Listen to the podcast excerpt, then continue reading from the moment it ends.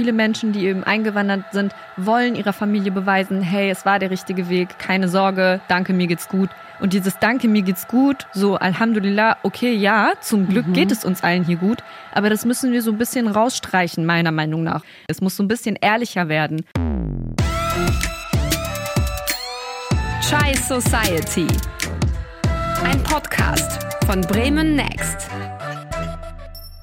Hallo und herzlich willkommen zu einer neuen Folge Chai Society. Wir sind wieder da. Yes, Leute, mit unserer zweiten Folge der neuen Staffel. Wir richten uns hier immer noch ein und es fühlt sich immer noch so an wie das erste Mal, aber wir freuen uns wieder hier zu sein. Ja, auf jeden Fall. Und vor allem für all diejenigen, die nicht wissen, wie es ist, wenn man einen Podcast aufnimmt, das allererste, was man sagt mit diesem Hallo, äh, herzlich willkommen, das ist immer ey, unglaublich strange. Das ist so, wenn man mittendrin ist beim Reden, alles super, aber der Anfang ist einfach mega scheiße. Es ist echt so, weil wir reden ja auch schon seit tausend Jahren. Also ich versuche schon immer, guck mal, jetzt versuche ich zu rechtfertigen, warum ich immer zu spät komme. Ich versuche schon immer so knapp wie möglich zu kommen, so kurz mhm. vor knapp vor Aufnahme, damit wir nicht so unser, ne? Mhm. Weil normalerweise ist es immer so, wir kommen da eine Stunde vorher und dann quatschen wir und dann reden wir und dann müssen wir uns richtig zwingen, nicht über das Thema zu ja. sprechen. Naja, wie auch immer. Auf jeden Fall bin ich diesmal früher gekommen, habe mich aber eingesperrt in einen anderen Raum, um nicht Refi zu sehen und nicht mit ihr zu sprechen. Deswegen schön, dich zu sehen. Ja, schön, dich zu sehen mit deinen schönen Haaren. Soraya hat ihre Haare heute richtig, richtig schön gemacht. Die sind so unten etwas gelockt und alles. Und ich bin dann immer sehr eifersüchtig, weil ich kann gar keine Haare machen und sie kann das immer extrem schön. Oh mein das Gott. sieht so gut aus. Das Ding ist, was die Leute nicht wissen, ich wasche meine Haare einfach zweimal die Woche. Ich bin so eine richtig Heftig. eklige Person, was Nein, Haare angeht. Ich wasche die zweimal die Woche und ich mache die auch nur zweimal die Woche. Und dann hängen die sich so im Laufe der Woche aus und gehen so ihrer Wege. Das sieht immer so, so schön aus. Ehrlich, Maschallah. Du beschämst dich richtig. Ich weiß gar nicht, was ich jetzt sagen soll. Okay, ich mache jetzt einfach mal weiter, tu so, als wäre es nicht passiert. Also, unser Thema des heutigen Tages ist Geld. Also, wir sprechen nicht über unser Geld so direkt. Also, Weil über Geld redet man nicht in Deutschland. Genau, genau. Und ähm, vor allem geht es um ein Phänomen und dieses Phänomen kennen alle Menschen, die Verwandte oder Familie in einem anderen Land haben, und zwar der alten Heimat der Eltern. Wenn du da irgendwie keine Ahnung nach Pakistan gehst oder in die Türkei, in den Libanon und so, dann bist du reich. Du hast zwar keine Ahnung davon, aber du bist reich so für die Menschen dort. Das ist echt so. Und leider, leider gehört da auch teilweise zu, dass die Menschen in der Heimat oder die Familie oder auch eigentlich nur Bekannte von der mhm. Familie dann dementsprechend auch so eine gewisse Erwartungshaltung haben, mhm. wenn du die dann besuchen gehst und dann ja. fast schon Geschenke einfordern. Aber darauf gehen wir auf jeden Fall später nochmal genauer ein. Genau. Bevor wir damit anfangen, checken wir aber erstmal das Horoskop von letzter Woche.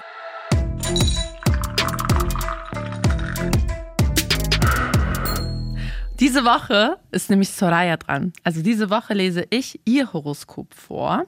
Und zwar starten wir doch mal mit der Liebe. In einer Beziehung möchten Sie den Ton angeben. oh mein Gott! Und? Oh Mann. Guck mal, also ich bin, ich bin keine dominante Person. Das sagen dominante Personen bestimmt auch von sich selber. Nein, aber, aber Nein. was so also es trifft in der Hinsicht zu, als dass ich ein sehr ordnungsliebender Mensch bin. Mhm. Und ich, ich liebe einfach Ordnung. Was soll ich dir erzählen? Und ich liebe Ordnung, glaube ich, mehr als ich Menschen liebe. Oh mein Gott. Und da fängt das Problem so ein bisschen an. Aber dadurch, dass ich eben nicht dominant bin, sondern immer so versuche, das so in mich hineinzufressen, platze ich irgendwann vor so Unzufriedenheit, weil ich mir immer denke, so, sag's nicht, sag's nicht, sag es nicht, sag es nicht. Warum sieht ja alles wieder schon wieder so aus? Weißt du, es ist so, es ist sehr schwer für mich. Deswegen, wenn du dir einen Aspekt raussuchen willst, dann ist es wahrscheinlich der, dass ich mir echt unfassbar wünschen würde, dass, dass der Mensch, den ich liebe, ein bisschen mehr im Haushalt machen würde. Weil das ist unfair. Das ist echt unfair. Aber weißt du, was ich meine? Mhm. Jetzt so rückblickend betrachtet, ich hasse mich jetzt schon für diesen Satz, würde ich jetzt in einer anderen Lebenssituation sein und nach einem Partner suchen, so aktiv suchen, dann würde ich, glaube ich, gewisse Dinge priorisieren und würde sagen, ey, es wäre voll cool, wenn der Typ auf Haushalt stehen würde. Aber ey, ganz ehrlich, es ist so schwierig, irgendwie Menschen zu finden. Ich sag jetzt Frauen und Männer, ne? Also mhm. und alle anderen ähm, Geschlechter, so die dein, deinen ähnlichen Wert haben, so wenn es um Ordnung und sowas geht. Das ist halt schwer, weißt du? Extrem. Halt schwer. Extrem. Deswegen hätte ich das ja auch nie so aktiv auf meine Prioritätenliste gesetzt. Aber jetzt im Nachhinein ist man immer so ein bisschen schlauer und denkt so, okay, wäre, glaube ich, einfacher für uns alle. Man wird halt älter, ne? Ja, so, ja. Die Prioritäten ändern sich. Was hast du noch für mich? Sie haben eine Menge neuer Ideen für das gemeinsame Leben. Doch die eine oder andere Vorstellung kommt beim Partner noch nicht so gut an. Siehst du deswegen, deswegen. Ihr lacht mich immer aus. Oh was das? Gott. Was das? Gut, ich werde jetzt nicht anhand von einem guten Horoskop meine kompletten Werte überdenken, aber es ist, war schon ein bisschen überwältigend gerade. Ja? Heftig, ne? Okay, Naja, gehen wir okay. weiter. Beruf und Finanzen. Okay. Sehr wichtig. Im Moment punkten sie im Job mit stichhaltigen Argumenten und Selbstbewusstsein. Sie arbeiten effektiver, wenn sie ein eigenes Ressort zur Verfügung haben. Mhm. Im Team kann es dagegen Unruhe geben. Oh! What? Soraya, willst du mir etwas sagen? Das ist voll komisch. Du bist ja mein Team, ne? Wir sind ein Team. Wir sind ein Team. Oder gibt es da noch jemand anderen? Nein, es Dem gibt niemand anderen in meinem Leben, Defi. Wenn du weiterhin Teil meines Teams sein möchtest, dann bitte bleib auch. Die haben gesagt, wenn ich ein eigenes Ressort hätte, Genau. bedeutet das, dass ich quasi eigene, eigene Ressourcen, Re- Ressource, Res Das heißt, wenn du zum Beispiel selber etwas leitest, sagen wir mal, du Oh. bist die Leiterin von unserer Redaktion sozusagen, dann arbeitest du effektiver. gar keinen Bock. Ja, kann ich mir vorstellen, so, aber Gar keinen überleg Bock. mal. Ich bin so krass nicht eine Führungsperson. Also es ist echt heftig. Da kommen wir wieder zurück auf diesen nicht dominant sein. Ich, ich kann keine Führungsperson sein, weil ich immer sagen würde, mh, weißt du, wenn man, guck mal, wenn du eine Führungsposition ähm, ähm, hast oder haben willst, dann gibt es immer so ein, so ein gewisses Ding, das ist dieses Skrupellose. Weißt du, was ich meine? So, du musst zwar empathisch sein, aber du musst am Ende des Tages immer für das Unternehmen handeln. Das heißt, du kannst nicht auf die, jede einzelne Lebensgeschichte deiner Mitarbeiter eingehen, weißt du? Und ich wäre dafür halt gar nicht gemacht. Ich würde immer sagen, so bevor ich irgendjemanden kündigen würde, ja, aber der hat eine Familie und der hat ein Kind und der hat dies und der hat das und der war auch noch gar nicht im Urlaub dieses Jahr und okay, komm, nimm meinen Urlaub. Weißt du, ich wäre so schlechteste Chefin aller Zeiten. Mein Unternehmen würde nach einem halben Jahr pleite gehen. bitte, Ja. bitte, wenn das hier gerade irgendwelche Menschen hören, bitte lasst mich keine Unternehmen leiten. Weißt du, was ich gut machen kann? Ich kann so, ich kann ähm, Planungssachen machen. Ich glaube, ich wäre eine richtig gute Sekretärin. Nein, Mann, doch, Doch. keine. Wobei, ey, nichts gegen den Sekretärinnen-Job. Ich das wär war eine immer mein heftige Traum Sekretärin. früher. Meine Eltern so, nein. Also, ich wollte immer tippen lernen, einfach nur um Sekretärin zu sein. Ich wusste, wie bescheuert. Echt so. Nein, Mann. Also ich wäre eine gute Sekretärin. Das ist auf jeden Fall Plan B. Aber ich wäre auch gern Rettungssanitäterin. Das okay. ist süß. Okay, ich mache weiter mit Gesundheit und Fitness. Ihr innerer Antrieb funktioniert bestens. Sonne und Mars sind ihr Dreamteam in Sachen Fitness. Fitness? Soraya? Wo sind Sonne und Mars in meinem Leben? Wo? Ja, der, einzige Mars, auch. der einzige Mars in meinem Leben ist Schokoriegel. Oh mein Gott. Nichts, nichts bei mir. tri- Ja, egal. Okay. Da okay. brauchen sie eine Menge Action beim Fitness und können auch mit Stress und Zeitdruck sehr gut umgehen und mal eben eine sportliche Rekorde knacken. Äh, sportliche Rekorde. Okay. Lass, lass mal lieber, weißt du was, lass mal lieber einfach weitermachen und so tun, als hätten wir das nicht gehört, weil das Ding ist, ich kann halt jetzt nicht mal auf mein Horoskop schieben, dass ich keinen Sport mache. Würde da wenigstens drinstehen, ja, Sport passt gerade nicht so in ihr Leben rein. Also, okay. Ja, Ich bin leicht verunsichert. wir kicken Sport einfach. Bitte lass es nie wieder die Rubrik Sport machen, okay? Oh mein Gott. Oh Mann. Okay. Ja, dann, dann scheiß jetzt darauf, Soraya ist eine extrem sportliche Person. Wir machen jetzt einfach mal weiter mit unserem Thema. Ey, I feel you. So. Extrem, Mann, extrem. Ich habe auch immer voll schlechte Gewissen, Mann. Egal. Egal. Bald ist wieder Silvester, bald können wir wieder alle sagen, wir werden nächstes Jahr sportlich. Okay, ähm, was geht ab? Wir wollen heute über Geld reden. Genau. Geld, ne? Geld und kein Geld haben und so tun, als hätte man Geld. Genau, oder sich auch die ganze Zeit so denken, oh mein Gott, meine Familie in der Heimat, die wollten das haben und jenes haben und so weiter. Was mache ich jetzt? Wie bestelle ich das jetzt? Wie bringe ich das äh, dahin so mäßig? Wie bringe ich das dahin? Da kann ich dir auf jeden Fall schon mal sagen, wie du es dahin bringst. Und zwar in dem legendären Geschenkekoffer. Jeder von uns kennt diesen Geschenkekoffer. Es ist halt einfach so dieses typische, du verreist. Dann gibt's aber diesen großen Geschenkekoffer einfach. Voll mit Sachen, die man selber wahrscheinlich auch noch nie gesehen hat. Ja, das ist das Ding. Heftig, nämlich. ne? Was war bei dir drin? Also gibt's so irgendwas, was immer im Geschenkekoffer drin war? Ja, und zwar kennst du diese Handcreme mit Kamille? Ne, die ist ganz günstig, diese Creme, aber die wird in der Türkei heftig gehypt, weil alle, alle Deutsch-TürkInnen so mit dieser Creme da in die Heimaten haben das immer verteilt. Deo, immer.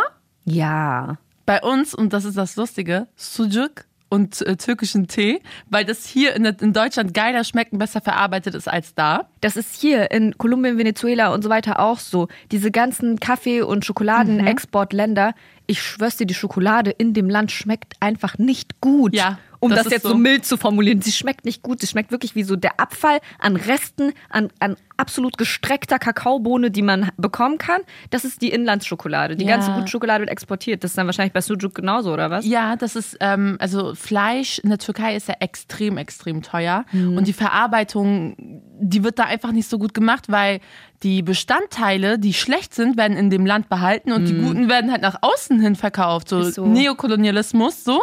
Und deswegen bringen wir das immer dahin und vor allem Fleisch äh, haben früher die Verwandten da nie so richtig gesehen, deswegen haben meine Eltern das halt immer da reingepackt, so damit Heftig. aus Deutschland so mäßig. Vor allem das, das, also was ich halt mir auch vorstellen könnte, hier in, in Deutschland oder Europa, weiß ich nicht, ist es halt auch sehr krass mit diesen Lebensmittelstandards. Ne? Also ich glaube hier zum Beispiel, ich will jetzt keine Zahl droppen, von der ich keine Ahnung habe, aber ich glaube, hier in Deutschland gibt es so eine bestimmte Anzahl an Prozenten von Kakao zum Beispiel, die eine Schokolade haben muss, um sich Schokolade nennen zu dürfen. Krass. So. Und das, solche Standards gibt es halt gar nicht in Lateinamerika. So, da ist Ja. es halt einfach alles nochmal so viel milder. Du nennst Dinge so, die es überhaupt gar nicht sind. Und ich könnte mir vorstellen, dass bei Fleisch und bei anderen Sachen halt auch so ist, dass einfach der Standard hier höher ist. Ja. Das heißt, man exportiert Dinge und man selber importiert sie dann wieder zurück in Ja. das Ursprungsland. Mega Im traurig. Geschenkkoffer. Tee zum Beispiel wird in der Türkei angebaut, aber der Tee in Deutschland schmeckt besser. Wie traurig ist das? Richtig.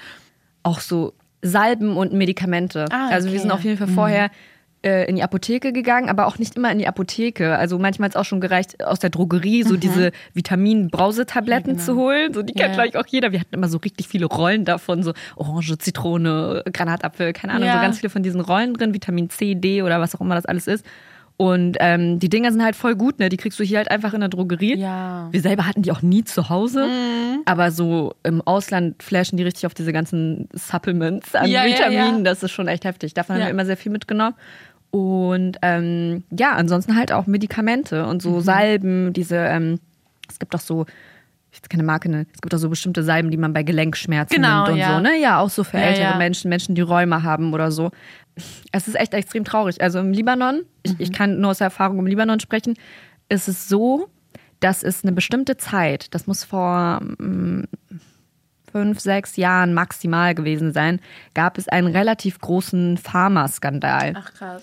Auch da wieder, ich will jetzt keine Zahlen droppen, weil ich mir nicht sicher genug bin, um das so nochmal wiederzugeben. Aber ich weiß auf jeden Fall, wie es aus der Sicht von, von uns war, von Angehörigen.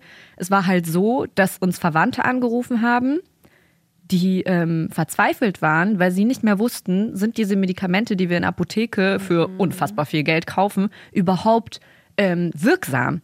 Also es gab halt einfach einen Riesenskandal, wo dabei rausgekommen ist, dass bestimmte ähm, wirklich sehr, sehr schlechte Menschen einfach die komplette Menschheit im Libanon beschissen haben und einfach so Medikamente in Originalverpackung und so weiter mit irgendwelchen Placebo-Pillen gefüllt haben. Und das war halt extrem schlimm. Also es ist auch, glaube ich, nur aufgeflogen, weil irgendwelche Krebspatienten oder Patientinnen ähm, einfach keine Besserung, keine Linderung der Symptome erfahren haben und dadurch dann gemerkt haben, ey krass, was, was, was geben die uns hier für Bonschen? Und dann ist eben bei rausgekommen, okay, diese Sachen haben einfach keinen keinen Wirkstoff drin und es ist einfach ein riesen Beschiss gewesen, der da stattgefunden hat. Also echt voll die schlimme Story und daraufhin ist dann auch wieder so Misstrauen entstanden. Die Leute gehen dann auch weniger zum Arzt. Man zahlt sowieso viel mehr für einen Arztbesuch Ja. und Medikamente und wenn du dann auch noch keinen Wirkstoff kriegst.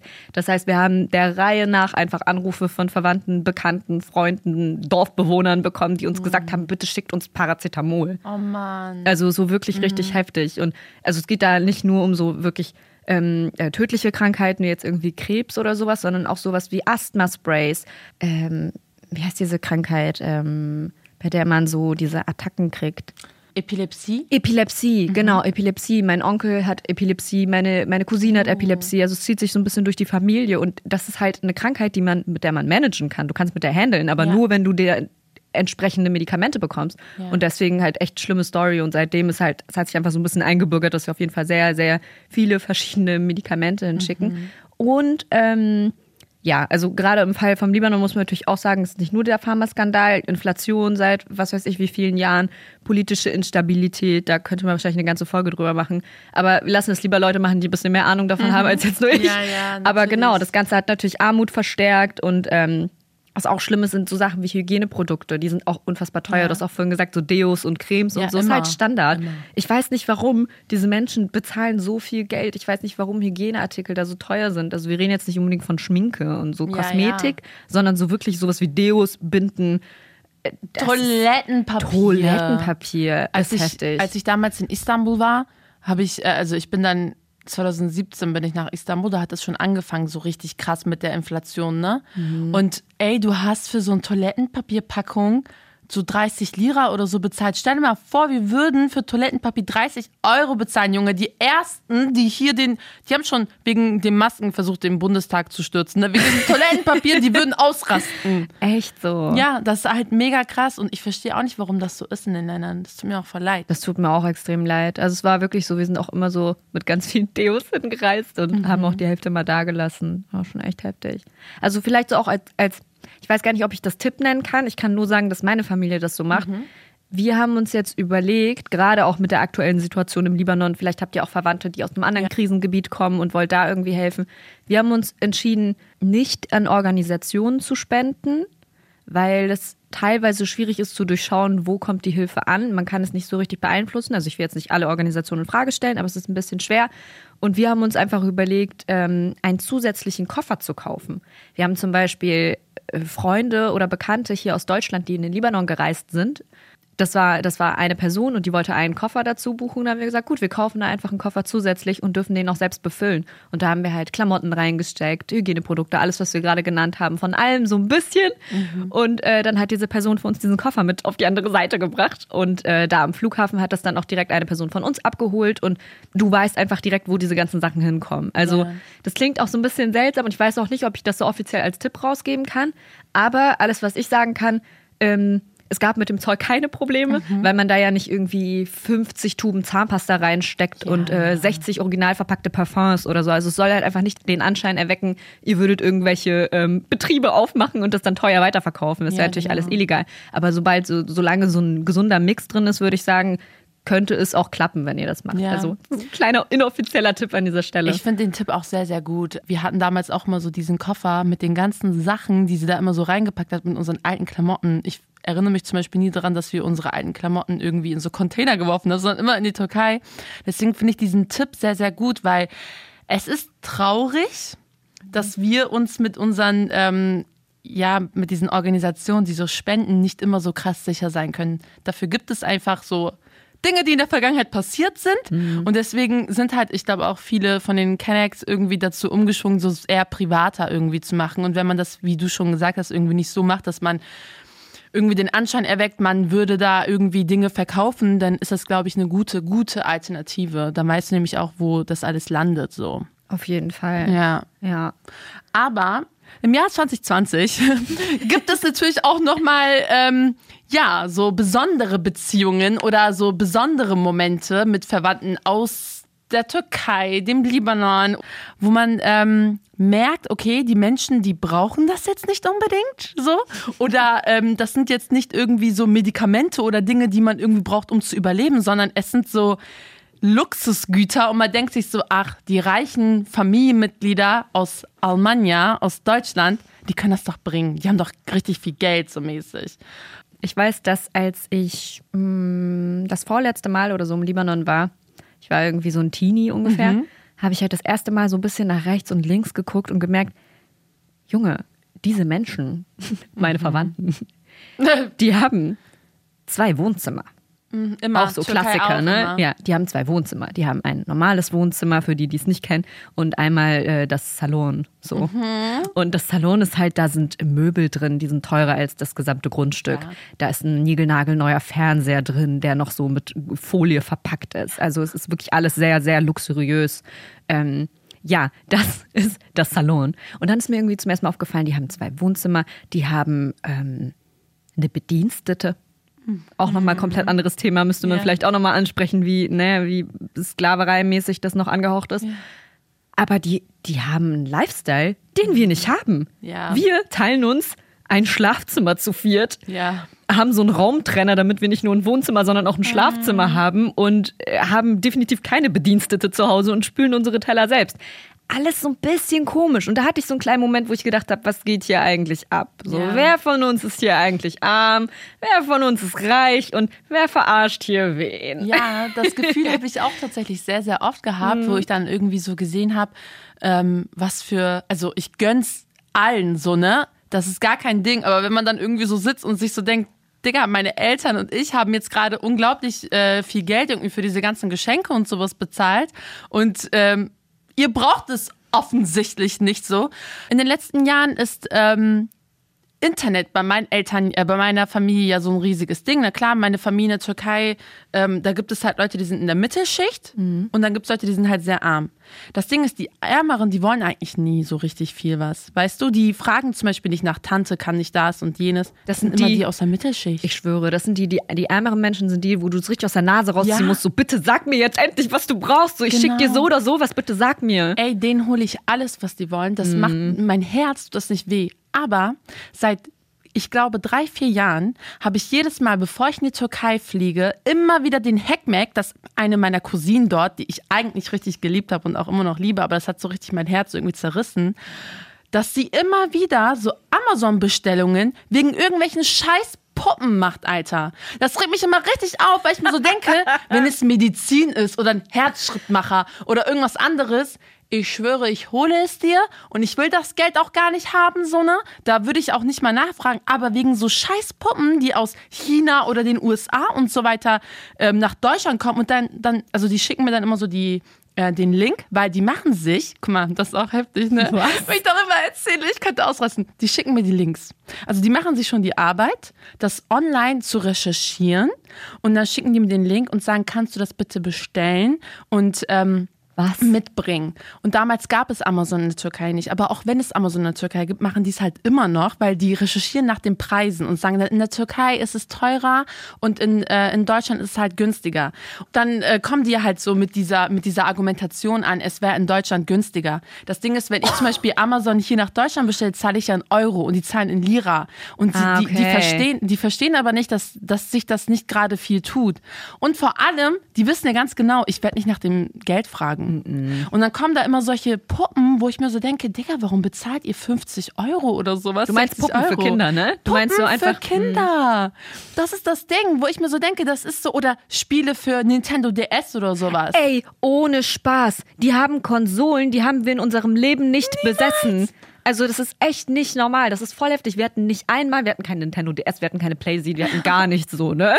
Und ich weiß ganz genau, dass die echt teilweise gefragt haben, so, ja, wenn ihr irgendwelche Spiele habt, die ihr nicht mehr braucht, auch so ganz bescheiden. Und wir waren so, so, nee, wir haben keine Konsole. Und ich weiß, dass mein Vater sogar überlegt hat, in irgendein elektronisches Fachgeschäft äh, zu fahren und, und Spiele zu kaufen. Wo ja. meine Mutter auch so einen kompletten Anfall kriegt, gesagt hat, du gehst doch jetzt nicht Spiele für die kaufen. So, die haben nur gefragt, so falls wir welche hätten, die die nicht mehr brauchen. Ja, aber da ist halt dieser Druck, ja, weil man voll, sich so denkt. Voll. Gerade mein Vater, also ja. oder, oder wahrscheinlich auch jeder einzelne libanesische Baba von euch ja. allen. Also. also bei mir ist das so, bei dir auch. Wir sind ja schon eine andere Generation, aber die sind ja diejenigen, die sind nach Deutschland gekommen, die haben es geschafft und äh, die haben ihre Familie da zurückgelassen. Das ist ja erster Grad Familie bei denen so, ne? Und deswegen mhm. denken die sich so, dass sie diese Bringschuld haben.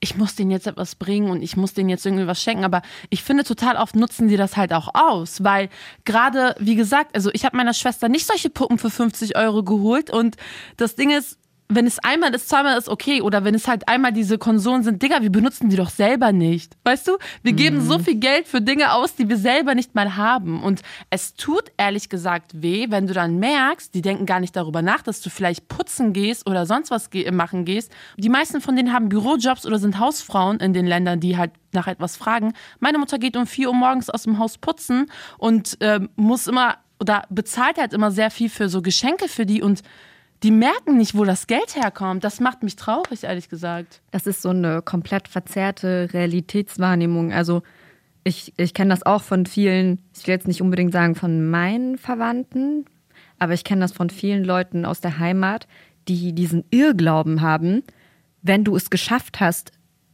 nach Deutschland einzuwandern mhm. und dann auch noch einen deutschen Pass hast, dann hast du äh, gefühlt ein gesichertes Grundeinkommen. Ja. Im Sinne von, ja, du kriegst dann ja, also selbst wenn du nicht arbeiten gehst, kriegst du gutes Geld, mit dem du gut leben kannst. Das stimmt auf eine Art und Weise. Aber das trifft auf die wenigsten Leute zu. Ja. Also auch hier habe ich wahrscheinlich nicht genug Zahlen, um das, um das irgendwie um, um das ja alles genügend zu stützen. Aber trotzdem kann ich zumindest von meinem Umfeld sagen, dass ich hier gefühlt niemanden kenne, der einfach nur zu Hause rumsitzt und von Hartz IV lebt. Ja. Und dann auch noch seinen Verwandten Geld schickt. Also es ist halt doch in der Regel so, dass wir arbeiten gehen und echt kein Ja. super einfaches Leben hier hatten. Ja. Und es ist echt, es ist dann schwierig so mit dieser Wertschätzung, dass man sich dann denkt, auch was du vorhin gesagt hast, so man schickt denen dann vielleicht schon so Geschenke oder mal Genau. ein Handy oder so und sieht dann aber, wie die damit auch umgehen, Ja. weil die sowieso schon wissen, nächstes Jahr Sommer kommen sowieso wieder Verwandte aus Deutschland und bringen dann wieder ein neues Handy mit. Wo du dir denkst, was, ich sitze hier mit meinem alten Smartphone von vor fünf Generationen und benutze immer noch das gleiche und hol mir so eine Panzerfolie so dafür. Mhm. Und die kriegen hier ein neuestes Modell. Also was, was, irgendwas ist hier nicht richtig. Ja. Und vor allem gibt es dann ja auch welche, die sind damit nicht zufrieden dann mit dem, was du denen bringst, ne? Ja. Also das ist dann auch wieder. Ich, ich weiß noch damals, wir hatten äh, meinem Cousin einen Fernseher gebracht und irgendwie war die Größe für uns in Ordnung, weil vor allem wir können ja auch nicht einen riesen Plasmafernseher irgendwie in die Türkei schleppen, ne? Ich frage mich So- gerade generell, wie ihr so einen Fernseher in die Türkei Auto. Meine Ach Eltern so, sind okay, Auto okay. gefahren. Aber es war, es war mittelgroß. Also, ja, nee, es, es war ein Plasmafernseher. Wir hatten zu dem Zeitpunkt nicht mal einen großen Plasmafernseher, so, ne? Und ähm, der hat, ich habe richtig an seinem Gesicht gesehen, dass es ihm nicht gefallen hat. Das war ihm nicht groß genug. Und ähm, der meinte dann so, oh ja, hm, danke schön. Und dann bin ich halt ein paar Monate später nochmal hin und die haben sich dann einen größeren Fernseher gekauft. Ne? Was? Und das war so richtig, mein Vater hat das Geld dafür nicht genommen. Hat er nicht, aber dann so zu sehen, so, es war nicht wenig Geld zu dem Zeitpunkt, aber das war den einfach anscheinend zu klein. Und wenn ihr das Geld sowieso für ein größeres habt, warum lässt ihr mein Vater das dann holen? Weißt du, das, hat, das waren so die ersten Sachen, die mir damals schon so aufgefallen sind. Und das gibt es auch oft. Also es gibt ja diese Serie Rami. Und das ist, ähm, handelt von einem US-Ägypter in den USA. Das ist meine wärmste Empfehlung an euch alle, auch an dich, Soraya. Guckt diese Serie. Das Wo kann man die sehen? Die Serie kannst du streamen auf Amazon zum Beispiel. Und, ähm, und der beschreibt alles, diese ganzen Sachen, über die wir auch bei Chai reden und so weiter, beschreibt er alles in der Serie. Da gibt's eine Folge, da ist er zurück in Ägypten, in Kairo, mit diesen Koffern halt so, ne? Und einer der Koffer bleibt zurück zu Hause und da ist anscheinend ein iPad für den Onkel. So. Aber in dem Koffer, den er dabei hat, ist ein iPad, das er verkaufen will. Und bevor er reinkommt in den Raum, schnappen sie sich, so richtig theatralisch dargestellt, so, ne, den Koffer und suchen erstmal, bevor sie ein Wort mit ihm wechseln, suchen die erstmal so nach Geschenken und so die ganze Zeit. Und er so, ja, salam alaikum, ja, wie geht's euch? Und alle antworten ihm nicht. Die gucken alle, sagen so, oh ja, diese Nikes, die kann ich anziehen. Und so, die eine Tante ist glücklich. Der eine Onkel sucht halt nach seinem iPad. Und ähm, dann hat er halt dieses iPad gesehen, das Neueste von allen, und dann fängt er an, ihn zu küssen und so, oh, mein Neffe, mein Neffe, bla bla. Dann sagt Rami ihm aber, ey Onkel, das verkaufe ich aber, ne? Und er glaubt ihm erstmal nicht. Irgendwann geht er und verkauft es wirklich und dann beleidigt er ihn richtig heftig. Er sagt so, ihr seid in die USA gegangen und habt vergessen, wo ihr herkommt. Und so, er ist richtig angepisst, weil er halt kein iPad bekommen hat. Und ich mir so denke, Alter, ich habe schon vieles gesehen. Und das habe ich zwar so nicht gehört, aber habe es auch schon an Gesichtsausdrücken gesehen. Das verletzt einen richtig heftig. Ey, voll, voll. Krass. Vor allem du so als Tochter. So in deinem Fall ist es so, du, du sitzt zu Hause und weißt, dass deine Eltern den ganzen Tag arbeiten gehen, um Essen auf den Tisch zu bringen. So, ich sitze zu Hause, ich weiß so, mein Papa geht kochen bis tief in Mhm. die Nacht, und, um Essen nach Hause zu bringen einfach, weißt du?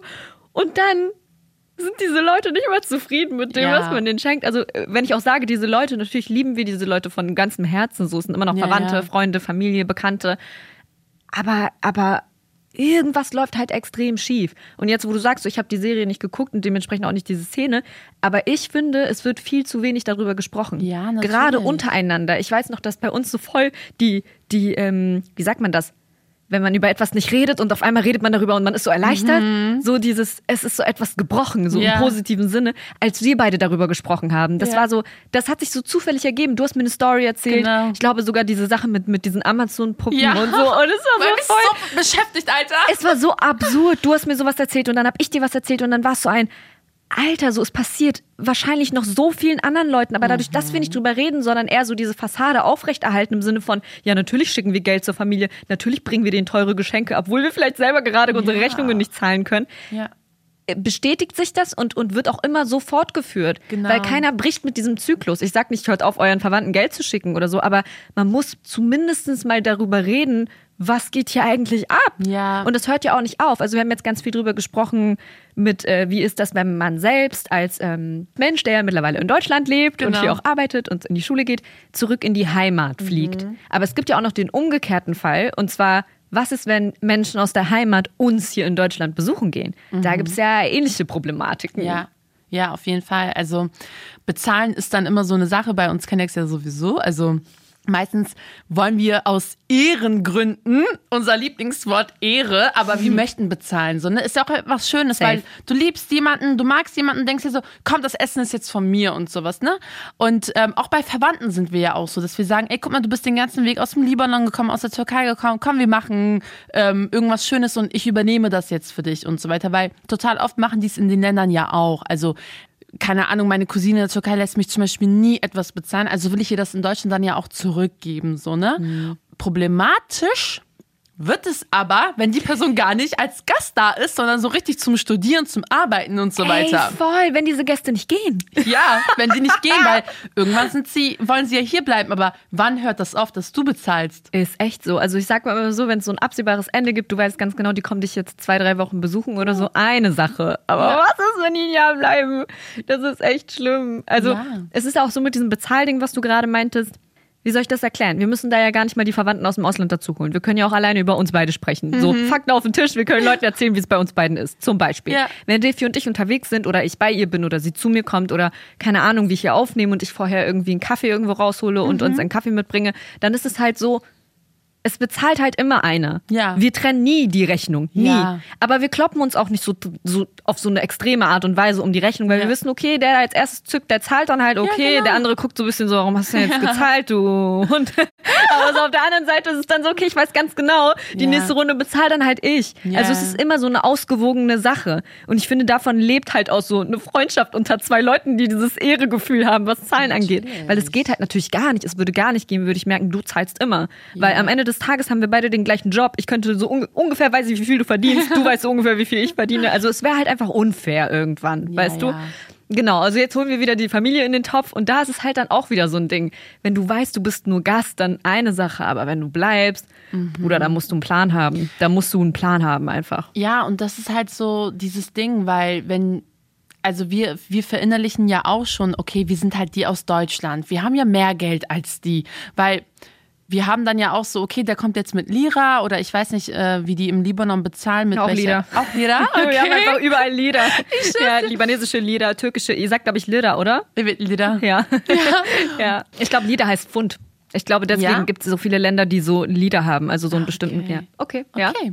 Es stimmt ja auch. Es, also Fakt ist ja echt, wir sind ja in vieler Hinsichten sind wir ja auch reicher. Zum Beispiel dahingehend, dass wir ja keine Arztrechnungen zahlen müssen in der Regel, dass wir umsonst mal eben in eine Praxis gehen können. Und das sind halt alles Sachen, für die müssen unsere Verwandten schon Geld zahlen. Ja, natürlich. Aber Ja, Mhm. das Ding ist halt nur, dass, ähm, dass dieses Gefühl, wir haben es so, so, so, so viel besser, uns total oft so irrational macht. Weißt du, dass wir, klar, also wenn, wenn irgendwie etwas Großes ansteht, man unterstützt die ja, aber du gehst einmal in ein Restaurant und bezahlst alles, zweimal, dreimal, viermal, bei jedem Mal oder vor allem total oft haben die, hat die Familie dann auch so diese Erwartung, in Europa liegt ja alles nah beieinander, so, deswegen kannst du doch mal ein Wochenende nach Prag mit ihm oder ihr. Mach doch mal Amsterdam. Ja, okay, ich mach das, aber ich verdiene ja auch nur bis zum gewissen Grad Geld. Ja, nee, so das Hotel, das Essen dort, sagen wir mal, wir sind drei, vier Leute und dann bezahlst du irgendwie alles und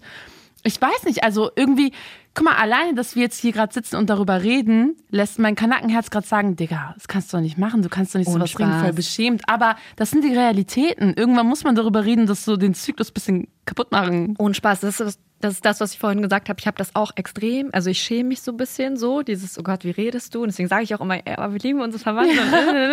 aber trotzdem, wie du gesagt hast, also wenn irgendwo Menschen diesen Podcast hören, wenn du gerade diesen Podcast hörst und du mit einem Freund oder mit einer Freundin über dieses Thema redest, dann fängt der Zyklus an, sich zu brechen. Ja.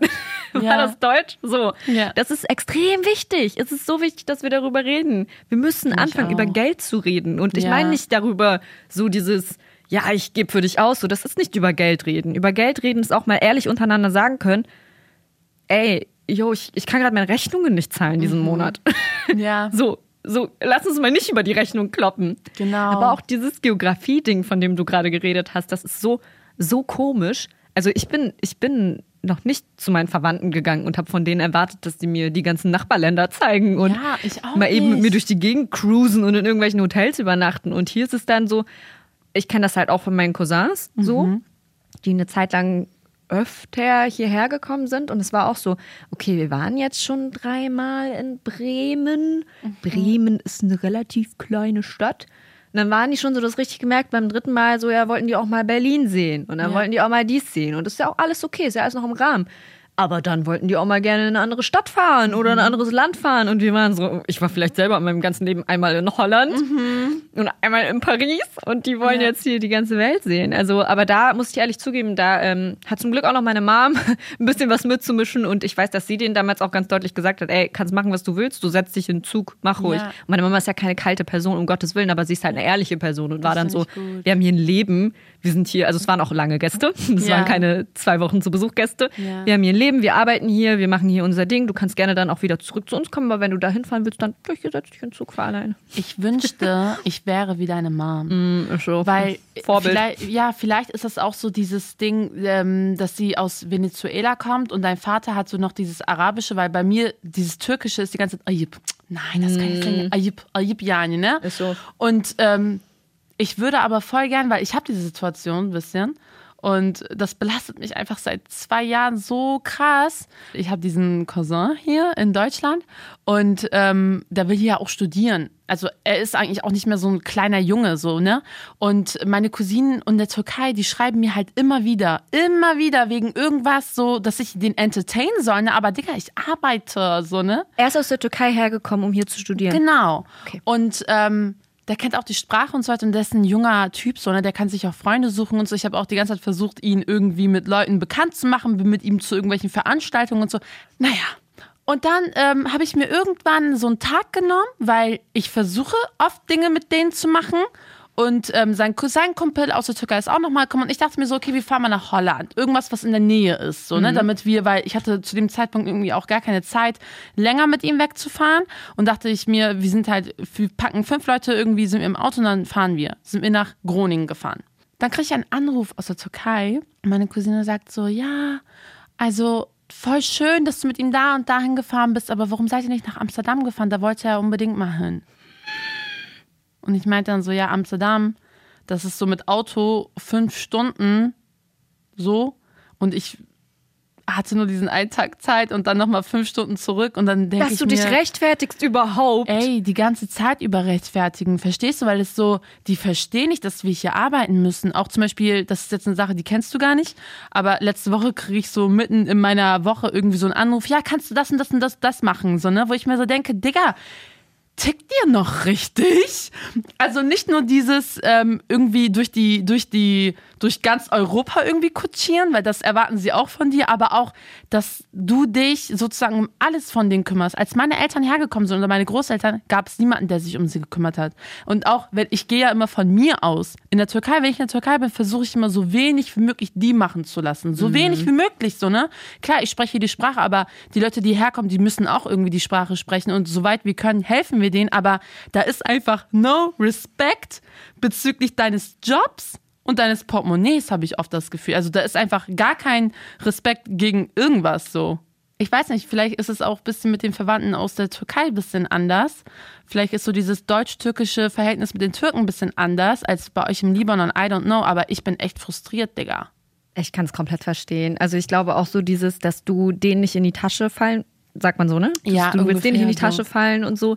Das ist auch so ein bisschen dieser Hintergedanke, den man hat. Man möchte nicht irgendwann gesagt bekommen, wir haben doch für deine Tochter das Ja. und das getan und ihr macht jetzt so und so. Das ist halt, so sollte das nicht sein. So, so sollte Familie nicht funktionieren, ehrlich gesagt, dass man immer so das Gefühl hat, das ist hier so eine Waage und so eine, so ein, Ja. so ein, wer gibt wie viel und wer macht, ah, ich weiß es nicht. Ich finde, das ist echt hart. Mhm. Aber du hast ja auch gerade gesagt, ähm, mit den, ähm, mit den Deutsch-Türkinnen und Deutsch-Türken, dass es da auch vielleicht so kulturelle Gründe gibt nochmal. Willst du das vielleicht nochmal so ein bisschen, was, was genau meinst du damit? Also der kulturelle Grund ist einfach, dass damals in den 70ern und so, ne, kann man voll verstehen, da sind halt viele von den äh, erst von der ersten Generation haben da irgendwie geflext so in der Türkei, sind mit ihren Mercedesen hingefahren und hier und da und alles ausgegeben und so weiter und ähm, die wollten einfach posen. Haben die gemacht? Danke, jetzt haben wir nämlich die Rechnung, so, ne?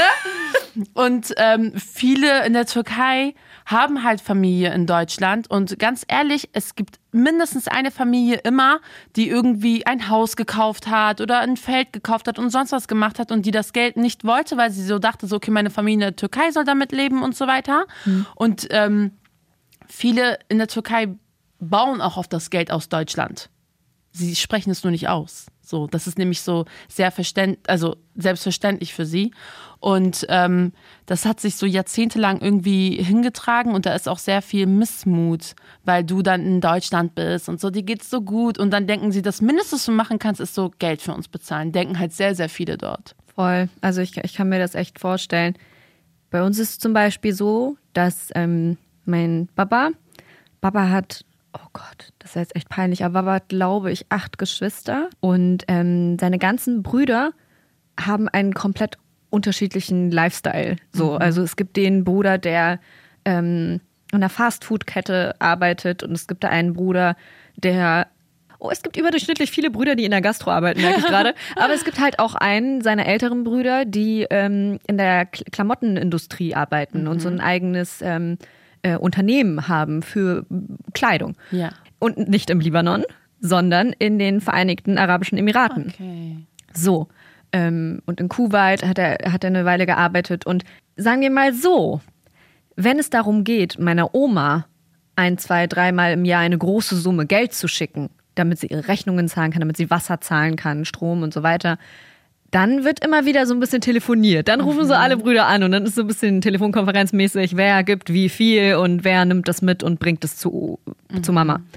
Und das ist immer so ein bisschen seltsam, weil ich halt auch, als ich jünger war, das nicht so richtig realisiert habe. Und mittlerweile, je älter und reifer und, äh, weiß ich nicht, je älter ich werde, bin ich so, Papa, also äh, ich verstehe jetzt nicht, warum dieser eine ältere Bruder, der ein eigenes Unternehmen hat und eigentlich super viel Kohle unterm Arsch hat, äh, trotzdem meint, sagen zu müssen, dass wir aus Europa das meiste Geld dazu geben müssen. Wo vielleicht mein Vater im Moment arbeitslos ist.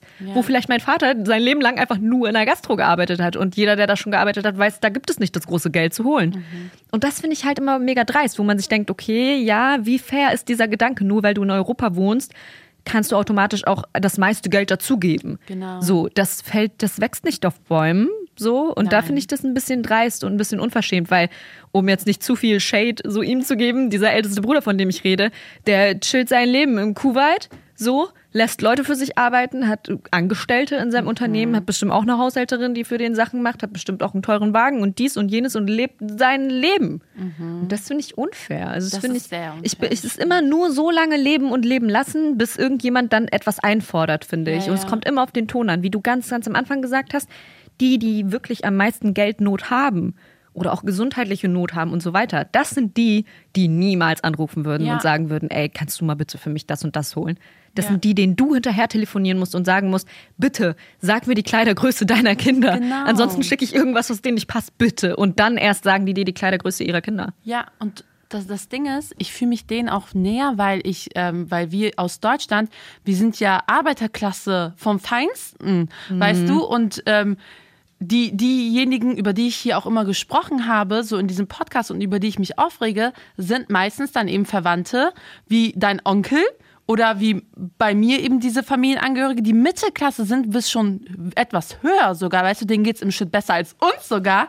Und ähm, das ist so dieses, es fehlt die Sensibilisierung dafür, wie eigentlich unser Leben in Deutschland aussieht, wie unser Leben in Europa aussieht. Und deswegen müssen wir sprechen, Alter. Und ich habe mir das auch tatsächlich vorgenommen, dass ich jetzt Tacheles spreche mit den Menschen in der Türkei, weil ähm, jetzt mich nicht streit habe, dass ich schon öfter dann so sage, so okay, kannst mir dann ja das Geld schicken, mäßig so oder sowas, weil so, ich weiß, ich schäme mich unglaublich, aber ich, irgendwann muss es aufhören. ich supporte das. Ich supporte das auf jeden Fall, weil eine andere Sache ist ja zum Beispiel auch nochmal so der Aspekt, dass du den Verwandten oder der Familie aus der Heimat niemals erzählen würdest, dass du hier zum Beispiel Diskriminierungserfahrungen machst oder, oder Rassismus erlebst. Das würdest du denen ja niemals sagen. Weil Glaub mir, ich es erzähl geht ihnen dir, das. Ja, aber, aber du bist doch, genau, erstens glauben sie dir vielleicht nicht und zweitens erzählen es viele gar nicht erst, weil du dich schämst, weil du denkst, guck mal, es sind Leute, die erleben gerade Armut, die erleben gerade wirklich echte, reale Struggles, also viele von denen und du kommst dann um die Ecke mit, naja, ich habe den und den Job nicht bekommen, weil ich äh, ein Kopftuch trage zum Beispiel, Mhm. weißt du? Es sind einfach so nochmal verschiedene Ebenen von wer leidet hier auf welche Art und Weise und deswegen würde man denen das auch nicht erzählen. Und ich glaube, was auch bei vielen dazu kommt, zum Beispiel zu der Sorte gehört mein Baba auf jeden Fall, dass ähm, man den Leuten auch, oder zum Beispiel, dass er seiner Mutter nicht das Gefühl geben will, er wäre nach Deutschland ausgewandert und es wäre ihm hier schlecht gegangen. Mhm. Ja, ja. Sondern es ist immer so auch nochmal dieses, man will ein bisschen zeigen, wie gut es einem geht. Man will so ein bisschen beweisen, ey, ich lebe hier total gut und es hat sich voll gelohnt, alles zurückzulassen und hier ein neues Leben aufzubauen. Was ja auch passiert ist. Es hat sich am Ende ja auch Mhm. Ja, gelohnt. Aber es heißt nicht, dass hier alles Gold ist, was glänzt, so, sondern alles, was hier glänzt, ist hart erarbeitet. Ja. Und das muss man halt irgendwie ähm, kommunizieren, habe ich das Gefühl. Aber wie gesagt, bei der deutsch-türkischen und türkischen ähm, Beziehung ähm, ist das nochmal so ein Tick anders, weil dein Vater ist ja erste Generation, wenn man das so ähm, Ja. nehmen möchte. Er ist ja direkt migriert. Ja. Und ähm, meine Großeltern und so haben genau das so erlebt und auch gemacht wie dein Vater. Aber irgendwann muss äh, von dieser Ebene weg und dann so geredet werden, so, okay, wir sind da jetzt schon seit drei Generationen, ich bin da geboren, aufgewachsen, Leute, oder du bist hier auch geboren, aufgewachsen. Ähm, uns geht es besser, aber wir haben auch die und die Problematik und das müsst ihr auch irgendwie so ein bisschen akzeptieren mäßig, so weißt du. Also ich glaube, da, da muss einfach ein bisschen mehr Kommunikation entstehen mit den Verwandten aus der Heimat, weil ich möchte diese, dieses Erbe von meinen Eltern ehrlich gesagt nicht annehmen, dass ich mich irgendwie um Verwandte kümmere, die ich gar nicht kenne. So. Klar, meine engsten Verwandten okay und na klar helfe ich denen auch gerne, aber ich muss nicht zu irgendwelchen Cousinen dritten Grades von meiner Mutter, mit denen ich wirklich nichts zu tun habe, unglaublich nett sein. Wir haben uns jetzt hier so krass ausgekotzt an dieser Stelle. falls, vor allem es, falls ihr es noch nicht gemerkt habt. Aber ähm, wir haben uns trotzdem überlegt, weil es ja eigentlich immer so ist in unseren Folgen, dass wir so ein bisschen gucken wollen, so was, was könnte man machen? Was, wie könnte man rauskommen aus diesem Problem? Ja. Wir haben uns überlegt, dass wir einfach ein paar Tipps so an euch rausgeben. Gar nicht so im Sinne von, ihr müsst das jetzt so machen, sondern vielleicht habt ihr ähnliche Probleme und vielleicht fragt ihr euch, was kann man tun? Wie kann man damit umgehen? Genau, und ähm, den ersten Tipp möchte ich geben als eine Person, die heftige Beziehungen eigentlich zu den Verwandten in der Türkei hat. Das ist sehr, sehr innig. Und deswegen ist es auch umso schwerer. Ihr habt keine Bringschuld. Also nur weil ihr in Deutschland lebt oder in Europa lebt, habt ihr keine Bringschuld, immer wieder alles, was die sich da irgendwie so vorstellen, erfüllen zu müssen, weil ihr müsst nicht. Mein Tipp, versteckt nicht die Realität vor eurer Familie. Also, wie gesagt, ich kenne es viel von meinem eigenen Papa, aber es, es hilft niemandem. Es hilft niemandem am Ende des Tages. Also viele Menschen, die eben eingewandert sind, wollen ihrer Familie beweisen, hey, es war der richtige Weg, keine Sorge, danke, mir geht's gut. Und dieses Danke, mir geht's gut, so Alhamdulillah, okay, ja, zum Glück geht es uns allen hier gut, aber das müssen wir so ein bisschen rausstreichen, meiner Meinung nach, aus unseren Konversationen mit unserer Familie. Es muss so ein bisschen ehrlicher werden. Ja. Und natürlich hat man auch, das kennen ja auch Leute, die keine Verwandte im Ausland haben, man hat diese oberflächlichen Gespräche mit seiner Familie, vielleicht nicht mit den engsten Verwandten. Das kann auch gerne so bleiben, aber seid ehrlich zu euren Eltern, seid ehrlich zu, zu eurer nächsten Familie aus dem Ja. Ausland, mit denen ihr sowieso jeden Tag sprecht. Verheimlicht nicht eure Struggles mit denen, verheimlicht nicht Arbeitslosigkeit, verheimlicht nicht schwierige Phasen, weil daraus überhaupt der Gedanke entstanden ist, es geht uns ja gut. Also seid ehrlich, weil ich glaube, das hilft am Ende allen. Ja. Versucht euch von toxischen Menschen irgendwie zu distanzieren. Wenn ihr irgendwie merkt, so diese Verwandte oder der Verwandte, der bringt mir nichts, weil ich glaube, viele haben auch so die Erfahrung gemacht, dass sie ausgenutzt werden oder dass ihre Eltern ausgenutzt werden und wir müssen nicht bis zum Ende aller Tage mit irgendwelchen Verwandten irgendwie den Kontakt aufrechterhalten, wenn sie toxisch für euch sind, wenn sie euch in eurem Leben nicht, nichts Gutes bringen und euch nur ausnutzen und euch Schlechtes bringen im Leben. Deswegen versucht einfach den Kontakt mit diesen Menschen zu minimieren oder gar zu beenden, wenn ihr könnt. Also no toxic energy in eurem Leben. Ist echt so. Ich habe mich früher auch immer gefragt, so als Kind und Jugendliche, so, wieso hat der mit dem keinen Kontakt? Warum reden wir mit dieser Tante nicht so viel? Und ich habe es nie so ganz verstanden. Und je älter ich werde, mir muss keiner erklären, warum man mit manchen Ja. Leuten keinen Kontakt Ja, hat. So. ja, man versteht langsam so, in welche Richtung das geht. Es muss auch nicht was Großes vorfallen, sondern man merkt, wann man sich auseinanderleben muss. Und manchmal führen ja auch bestimmte Momente im Leben wieder dazu, dass man zueinander findet. Also es muss ja kein endgültiges Ende sein mit einem richtig schlimmen Streit oder so. Ja, ja. Mm, Was ich auch noch rausgeben will, ist, dass ihr versuchen könnt, andere Wege zu finden, zu helfen. Also wie ich am Anfang mal erwähnt habe, so vielleicht hat man gerade kein Geld, was man rüberschicken kann. Also gerade auch mit so Inflation und so weiter. Es ist vielleicht so, dass man, ich kenne das auch von meiner Familie, dass man immer gesagt hat, okay, man spart, man spart, man spart, bis man eine nicht peinliche Summe an Geld hinschicken kann. Im Sinne von, du schickst jetzt nicht jeden Monat 30 Euro dahin. Selbst wenn man mit diesen 30 Euro schon voll viel anfangen Ja. könnte, wartest du, bis du dann einmal so einen richtigen Batzen Geld hinschicken kannst. Und das kann sich halt einfach nicht jede Familie leisten. Und deswegen haben wir für uns nach wirklich sehr, sehr vielen Jahren gemerkt, dass wir anders helfen können. Und zwar, dass wir eben, wie du gesagt hast, alte Klamotten hinschicken, die sogar noch sehr, sehr gut sind. Hygieneartikel. Also ich bin echt auf diesem Hygieneartikel hängen geblieben, weil ich einfach letztens erst wieder gemerkt habe, wie teuer eine Kackbindenpackung ist. Ja. Und, und hier bei uns, also seien wir mal ehrlich, natürlich reden wir über solche Sachen wie ähm, Period Tags und so weiter und dass die hier auch sehr teuer versteuert sind dafür, dass es wichtige Produkte sind. Aber sorry, dass ich das sage, das wird alles so unfassbar irrelevant, wenn du dir anguckst, dass eine Packung Binden zehnfach so teuer ist als hier bei uns in Deutschland Ja. in der Drogerie. Und wir haben hier immer noch so etwas wie ähm, Eigenmarken. Ja. Verstehst du? Also drüben ist es so, ich weiß nicht, wie es in der Türkei ist, aber da gibt es halt diese eine wirklich teure Marke.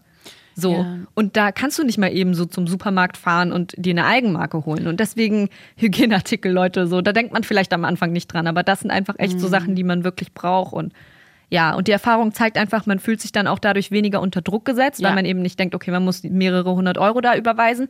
Und stattdessen kaufst du dann halt vielleicht einfach eine Sache mehr, als du sowieso kaufen würdest Ja. in deinem Einkauf. Es müssen auch nicht große Marken irgendwie sein. So ein, die sollen sich einfach damit zufrieden geben. Man kann Leute auch umerziehen. Das Genau. klingt auch sehr, sehr hart, aber Ist man kriegt so. die Leute umerzogen. Ist, Ist echt so. so. Dann ist man vielleicht einen Sommer enttäuscht und den nächsten Sommer auch, aber im dritten Sommer hast du dich dann dran gewöhnt. Genau. Und wenn die lästern, dann lästern die. Oh ja. Das ist nämlich auch immer so eine Angst. Oh und dann ja, lästern die. Wait, voll. Ich hatte fuck auch it. so lange Angst. Ich glaube, das kriegen wir auch so mit in den Genen mit. So diese Angst, was die Leute noch über uns lästern werden.